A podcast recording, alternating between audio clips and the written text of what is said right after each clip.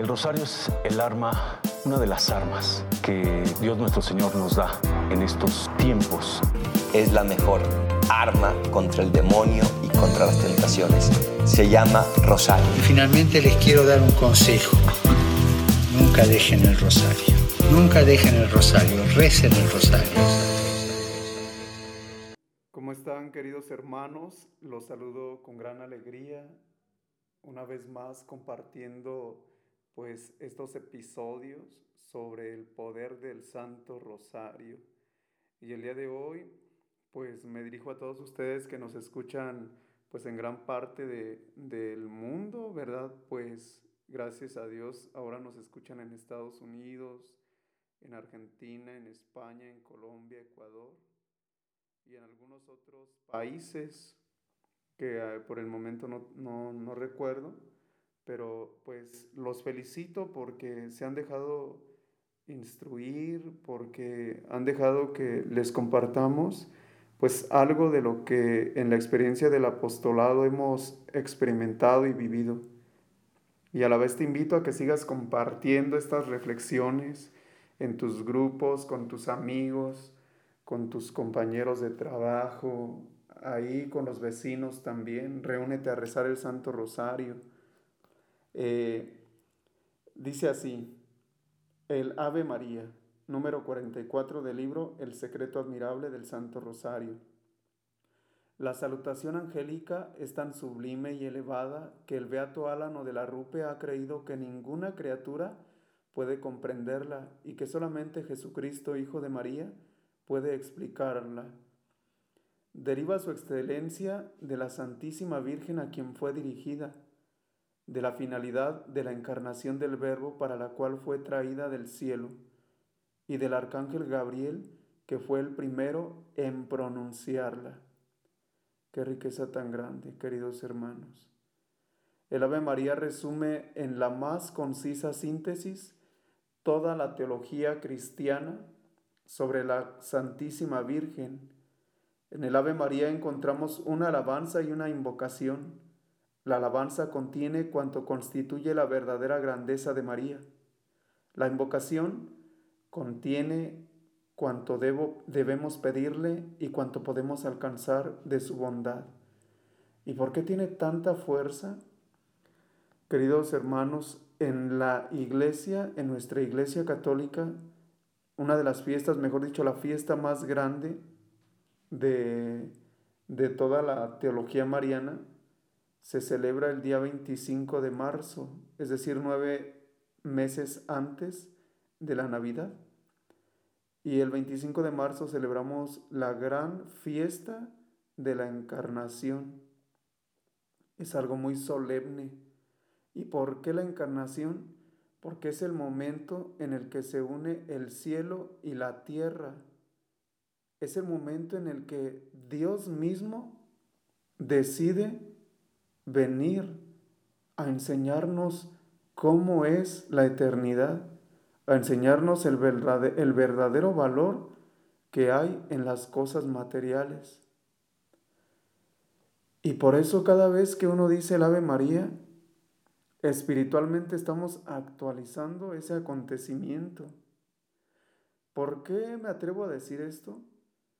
Porque dice en la Constitución eh, Dei Verbum, más o menos del número 6 en adelante, que nosotros estamos seguros que cada palabra escrita en las escrituras, palabra, palabras más, palabras menos, cada palabra escrita en las sagradas escrituras es palabra de Dios. Y creemos firmemente que lo que está escrito ahí fue inspiración de Dios. Y dice Hebreos capítulo 4, versículo 12, que la palabra de Dios es viva y eficaz, más cortante que una espada de doble filo. Y por eso cada vez que nosotros decimos el Ave María, actualizamos la palabra de Dios, actualizamos el acontecimiento que recordamos en el misterio del rosario y por eso tiene tanta fuerza espiritual. Agrega San Luis, el Ave María resume en la más concisa síntesis toda la teología cristiana sobre la Santísima Virgen. En el Ave María encontramos una alabanza y una invocación. La alabanza contiene cuanto constituye la verdadera grandeza de María. La invocación contiene cuanto debemos pedirle y cuanto podemos alcanzar de su bondad.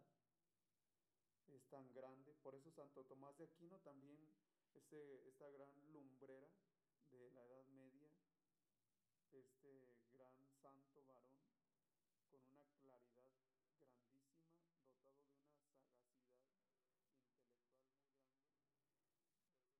intelectual donde nos reafirma esto que dice San Luis María. La Santísima Trinidad reveló la primera parte, es decir, Dios te salve María. Santa Isabel, iluminada por el Espíritu Santo, añadió la segunda, y la Iglesia, en el primer concilio de Éfeso en el 431, sugirió la inclusión después de condenar el error de Nestorio y definir que la Santísima Virgen es verdaderamente Madre de Dios. Ese concilio ordenó que se invocase a la Santísima Virgen bajo este glorioso título con estas palabras. Santa María, Madre de Dios. Esto sucedió, queridos hermanos, para que veamos que aún de los conflictos suceden cosas buenas y Dios lo permite porque de ahí va a sacar cosas grandes para nosotros. Porque Nestorio decía que, que la Virgen María no era madre de, de Dios como tal, era simplemente la madre de Cristo. Y decía que por eso no se le podía decir la Teotocos, es decir, la madre de Dios, sino que se le debería decir Cristotocos, porque era solamente madre de Cristo, no madre de Dios, como separando pues las dos naturalezas de Jesús, la naturaleza divina y la naturaleza humana. Sin embargo, nosotros, la iglesia en ese concilio del 431, reafirmó que la Virgen María era verdaderamente madre de Dios, la madre de Dios, la Teotocos, y qué atribución tan sublime ha tenido esta jovencita judía para llamarla hija de Dios. Y esto ya estaba escrito en la Sagrada Biblia. Recordemos cuando María visita a su prima Isabel, dice el, capítulo 1 de San Lucas en el versículo 41.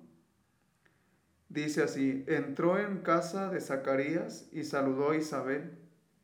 En cuanto oyó Isabel el saludo de María, saltó de gozo el niño en su seno. Isabel quedó llena de Espíritu Santo y exclamó a gritos, Bendita tú entre las mujeres y bendito el fruto de tu seno. Escuchen lo siguiente, versículo 43. ¿Cómo así? ¿Cómo así viene a visitarme la madre de mi Señor? Y Señor en las escrituras está en mayúscula. Y cuando está en mayúscula se refiere a Dios, a Jesucristo nuestro Señor. La misma Isabel, inspirada por el Espíritu Santo, solo con un saludo de María, llena de la unción del Santo Espíritu, dice, ¿quién soy yo para que la Madre de Dios venga a verme? La Santísima Virgen recibió esta divina salutación en orden a llevar a feliz término el asunto más sublime e, importar, e importante del mundo, a saber, la encarnación del Verbo eterno, la reconciliación entre Dios y los hombres y la redención del género humano. Embajador de esta buena noticia fue el arcángel San Gabriel, uno de los primeros príncipes de la corte celestial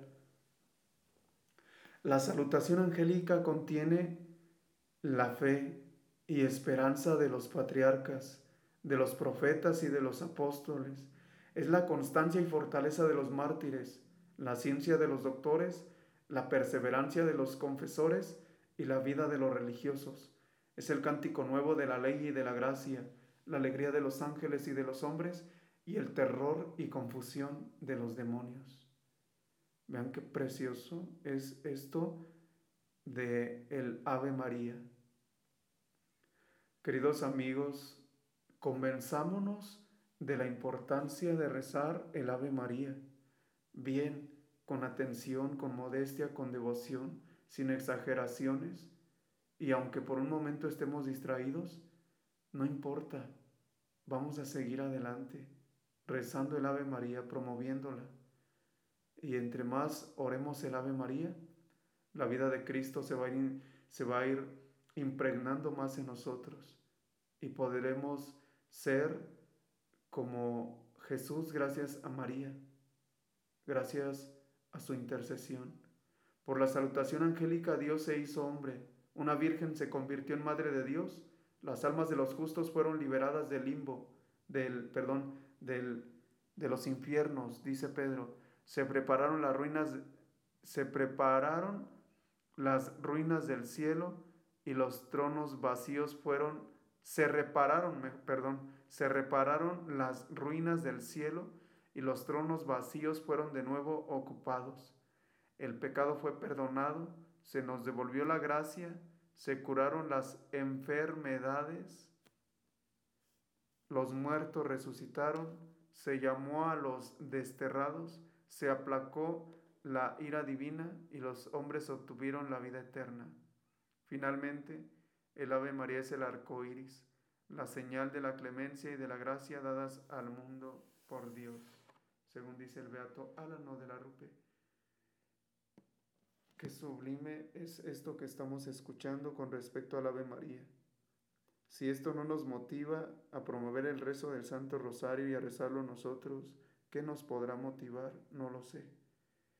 Queridos amigos, me despido de ustedes con esta Ave María.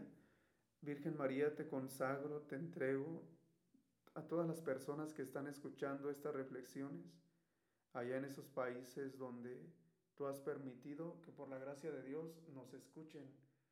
Que esta Ave María dé refrigerio a las almas del purgatorio, a las almas de todas aquellas personas que han perdido a sus seres queridos en este tiempo de pandemia y que a nosotros nos concedas, Mamá María, por tus ruegos preciosos, la santa gracia de, persar, de perseverar en la vida de oración, en la vida de amor, de caridad para con el prójimo y en la vida de sacrificio.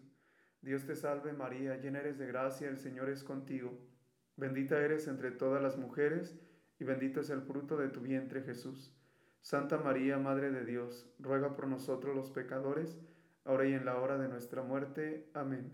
Que Dios los bendiga, queridos hermanos, y no, no olvides, me encomiendo en tus oraciones, estoy en un proceso de formación para recibir el diaconado y la, y la ordenación sacerdotal. Que Dios los bendiga, paz y bien.